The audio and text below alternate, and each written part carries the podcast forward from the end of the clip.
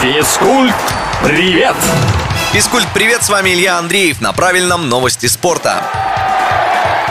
Сборная России в третий раз в истории стала обладателем Кубка Дэвиса. Главными героями турнира стали наши звезды тенниса Андрей Рублев и Даниил Медведев, которые так отлично проводили индивидуальные встречи, что в большинстве случаев парный зачет для российской команды уже не имел значения. Впервые так называемую серебряную салатницу отечественные игроки взяли в 2002 затем в 2006 а вот третий трофей пришлось ждать 15 лет что лишь делает эту победу еще ярче. Как всегда, победителям крупного теннисного турнира полагаются и крупные призовые. Суммарно сборная России выиграла более 3,5 миллионов долларов, из которых две трети полагаются игрокам.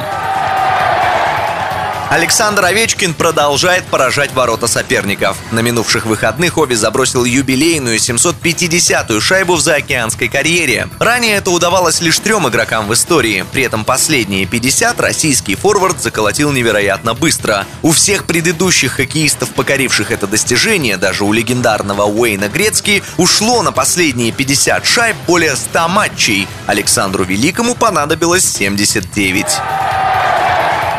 Первую медаль в этом сезоне Кубка мира завоевали российские биатлонисты. На втором этапе в шведском Эстерсунде мужской команде досталась бронза по итогам смешанной эстафеты. Женская сборная пока по-прежнему без наград, но все может измениться уже на этой неделе. Третий этап Кубка мира пройдет с 10 по 12 декабря в Австрии. Болеем за наших. На этом пока все. Услышимся на правильном.